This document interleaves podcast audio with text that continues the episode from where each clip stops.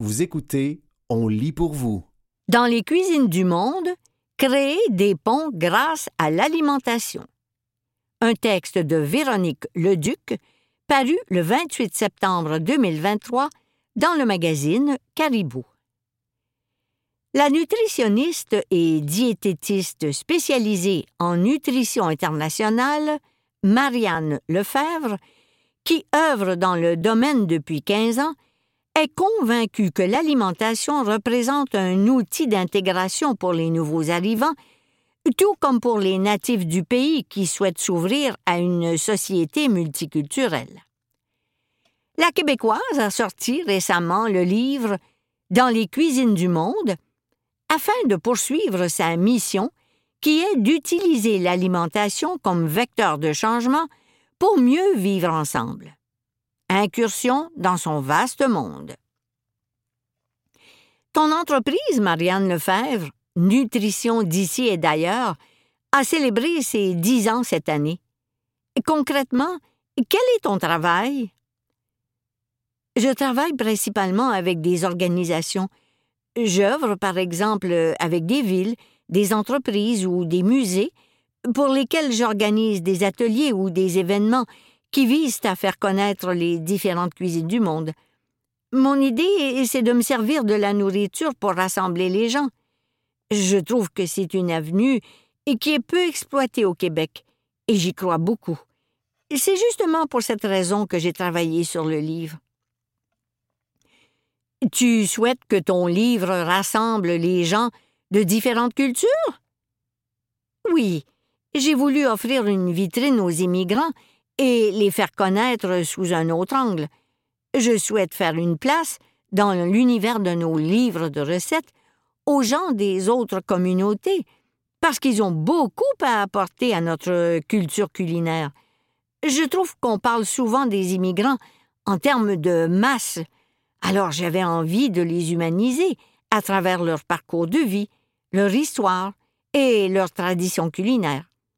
Au final, mon livre est un prétexte pour ouvrir le dialogue avec l'autre, parce que la nourriture est une bonne façon de créer des liens.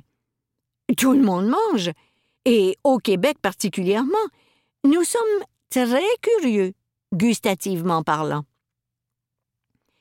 Comment as-tu choisi les recettes qu'on trouve dans le livre? Il y a une quinzaine de communautés représentées dans le livre couvrant le Maroc, le Bénin, l'Italie, le Pérou, la Bolivie, le Mexique, le Kazakhstan, les Philippines, Israël, le Laos, le Liban, la Syrie, la Turquie, entre autres. J'y suis simplement allée avec de belles rencontres que j'avais faites au cours de ma vie avec des personnes que je trouvais inspirantes. J'avais vécu de beaux moments à l'université avec les deux femmes africaines qui partagent leurs recettes. Un ami turc m'a référé à la dame de la Turquie, et pour les recettes du Laos, j'ai demandé à mon esthéticienne, avec qui j'avais un plaisir fou à papoter, en me faisant épiler. Dans certains cas, les gens sont venus à la maison. Dans d'autres cas, je suis allée chez eux afin de cuisiner. Les recettes ont toutes été adaptées aux aliments que l'on retrouve ici. On propose aussi souvent des variantes. Justement, les aliments disponibles ne sont pas les mêmes d'un pays à l'autre. Quels sont les obstacles auxquels font face les néo-québécois s'ils veulent bien s'alimenter? C'est prouvé. Quand les néo-québécois arrivent au Québec, ils sont la plupart du temps en très bonne santé. Mais plus ils restent au Canada, plus leur état se dégrade, pour diverses raisons.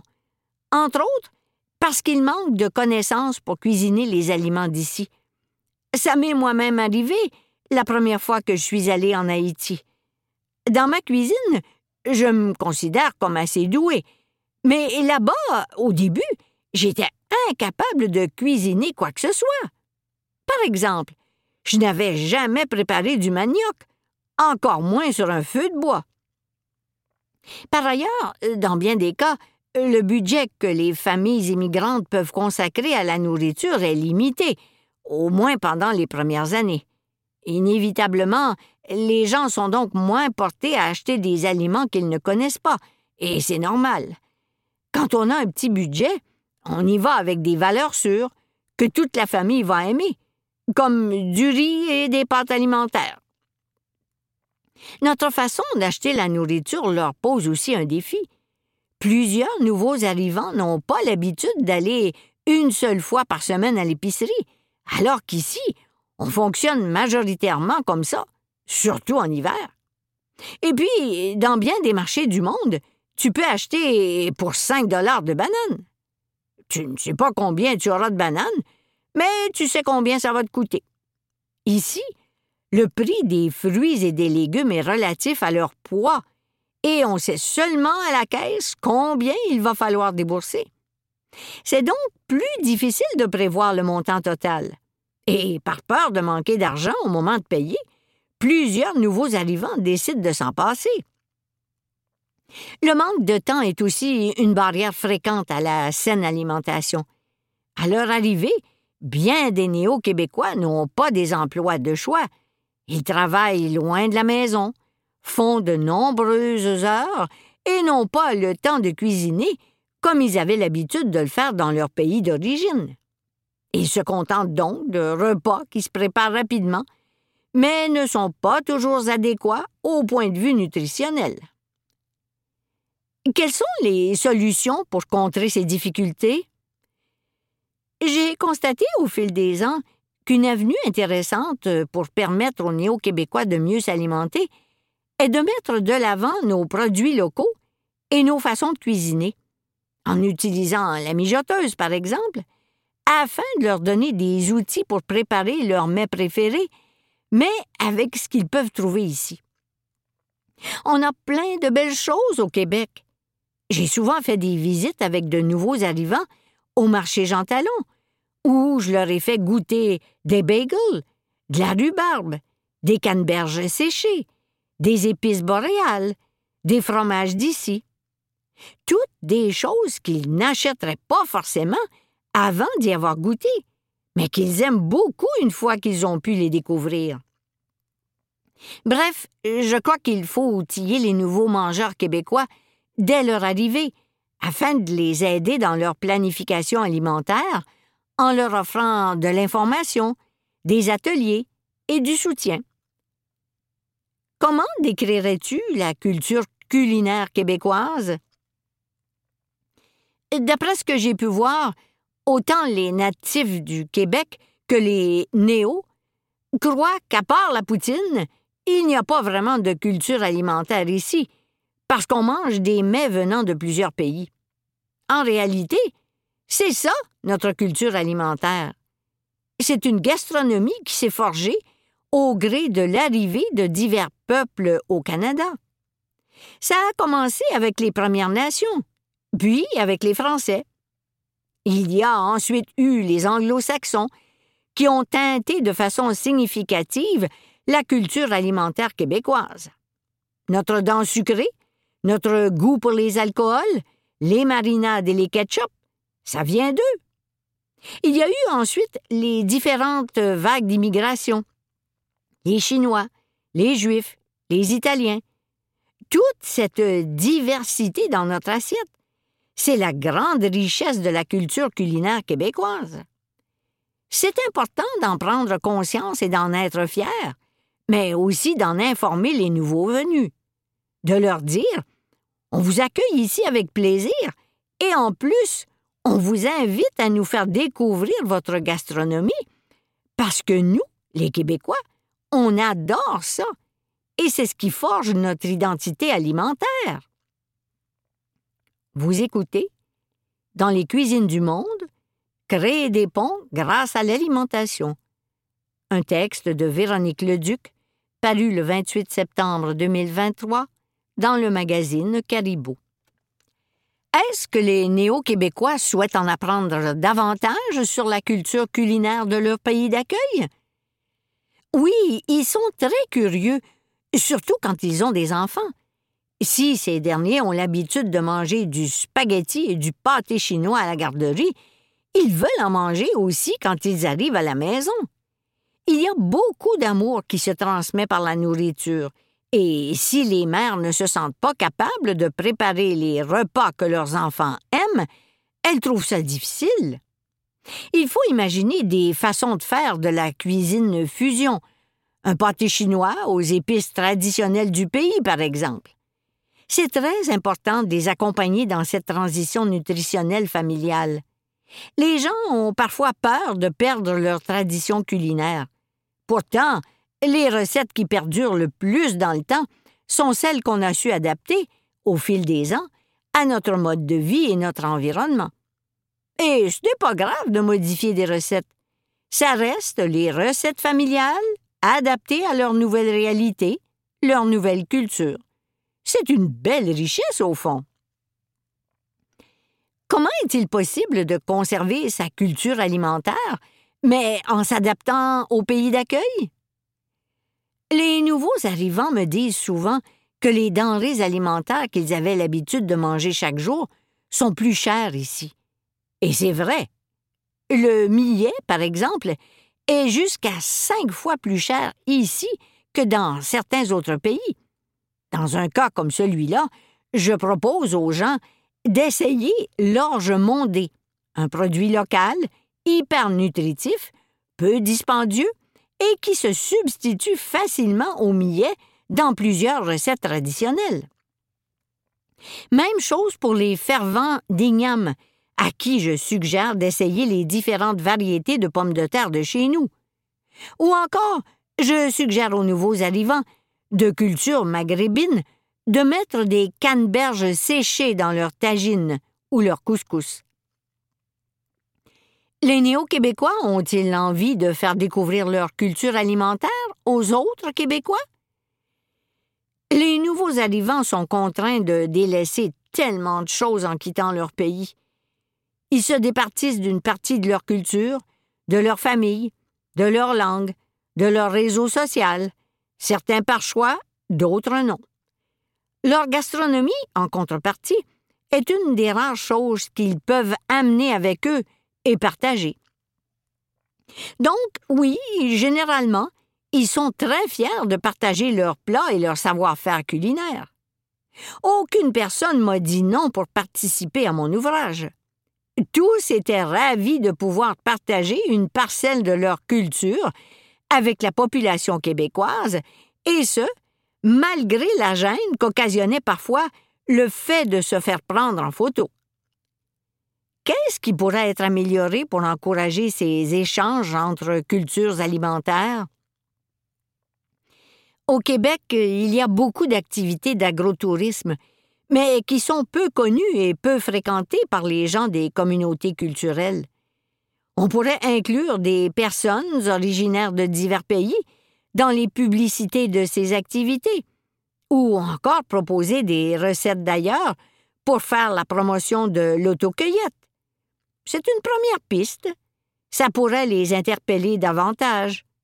L'inclusion, la diversité et la représentativité comme dans plusieurs domaines, font souvent partie intégrante de la solution. Il y aurait aussi place à un plus grand nombre d'initiatives alimentaires visant à faire connaître les différentes cuisines. À la fin de mon livre, j'encourage aussi les gens à inviter des gens de cultures différentes, collègues, voisins, à partager un repas ou un breuvage avec eux. À la maison, s'ils se sentent à l'aise, ou dans un parc ou un café. Est-ce que le gouvernement s'implique dans le développement de programmes en ce sens? Pas suffisamment à mon goût, mais j'ai espoir que ça change positivement. Malheureusement, cette problématique de santé publique est encore peu connue. Le Canada est un leader mondial en ce qui concerne l'immigration, et ici, on accueille plein de nouveaux Québécois en excellente santé. Mais plusieurs tombent malades, pour plusieurs raisons. Et ça, ça coûte cher. Et au final, personne n'est gagnant. La nourriture a un impact immense sur la qualité de vie et la santé humaine. Il est primordial, à mon avis, d'investir davantage dans l'intégration des nouveaux arrivants par l'alimentation. Quelle est, selon toi, la plus grande différence entre notre culture alimentaire et celle d'ailleurs? Sans hésitation, elle est liée à la préparation. Au Québec, on voit souvent la cuisine au quotidien comme une corvée, alors que dans plusieurs pays, c'est un moment de socialisation et de détente où on va papoter, chanter, se confier, régler des problèmes. Ici, d'après diverses études sur le sujet, le temps moyen de préparation d'un souper varie entre 30 et 38 minutes, alors qu'en Afrique du Nord, il est d'environ 180 minutes. Pour de nombreuses femmes ailleurs dans le monde, cuisiner est une activité qui se fait toujours en groupe, et c'est vraiment le fun. On devrait clairement s'en inspirer et cuisiner avec nos voisins et notre famille. J'invite d'ailleurs les gens à utiliser mon livre pour recevoir de façon différente. Foufou, granité, ceviche, soupe de tortilla, salade de bœuf cru, baba ganoush, kefta. On trouve pour chaque cuisine proposée une entrée, un plat et un dessert.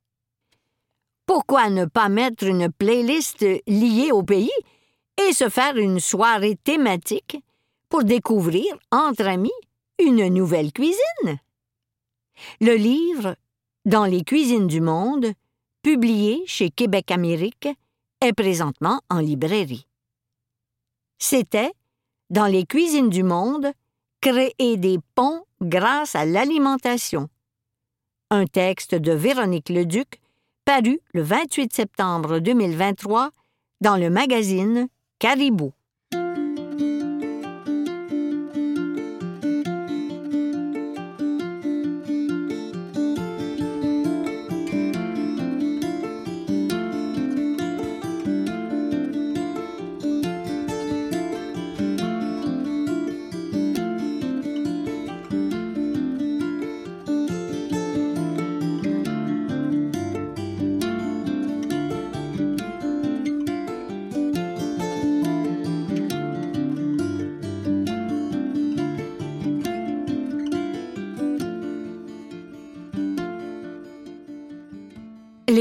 Du coupon.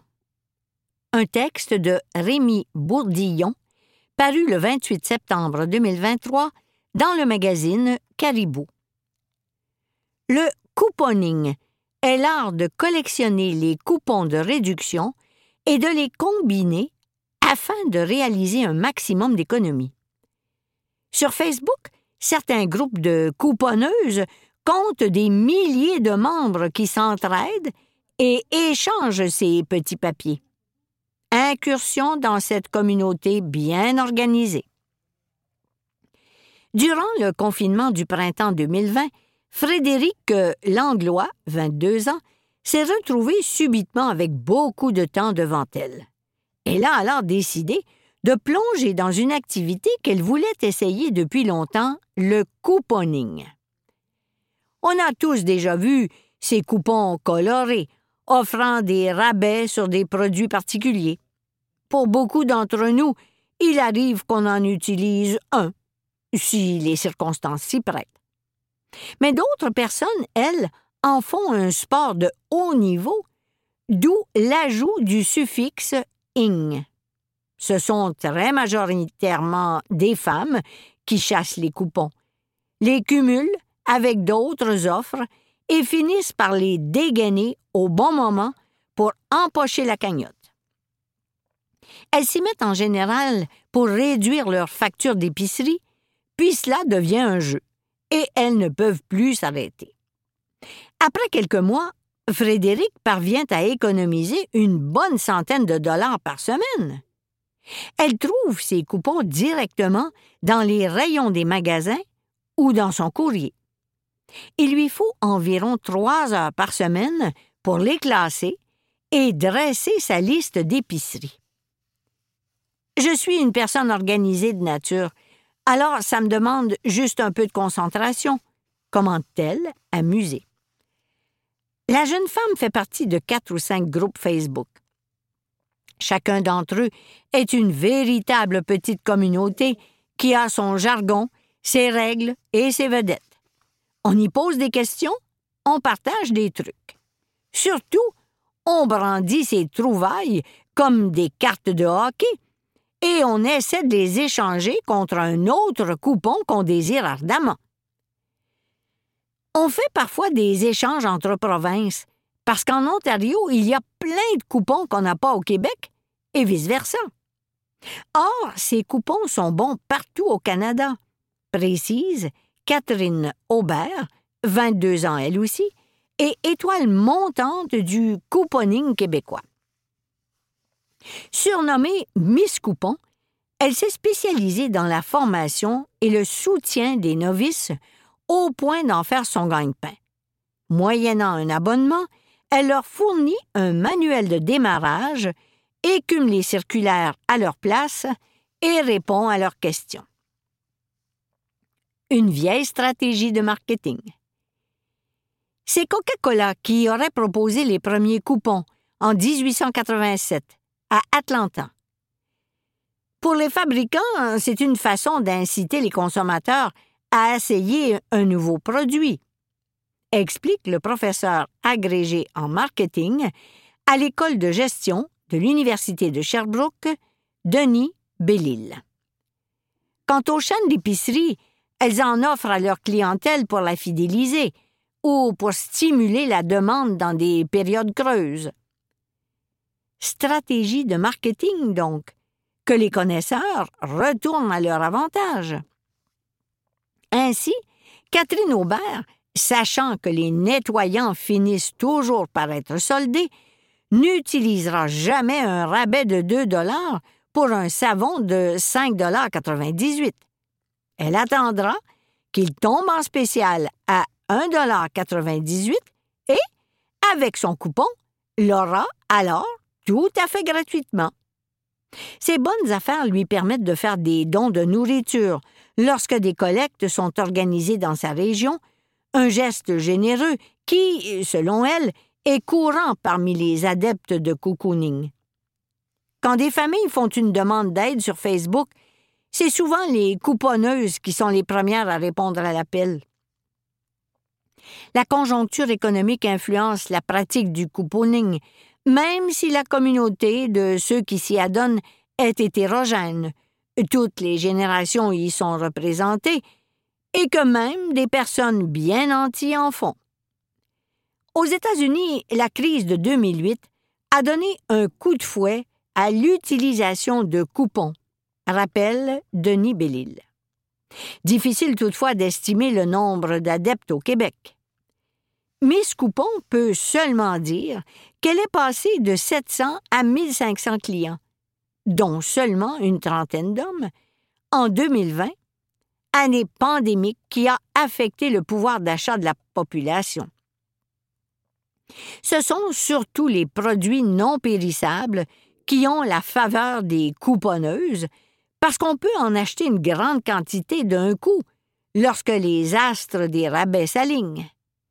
Typiquement, il s'agit de boîtes de conserve, de céréales, de biscuits.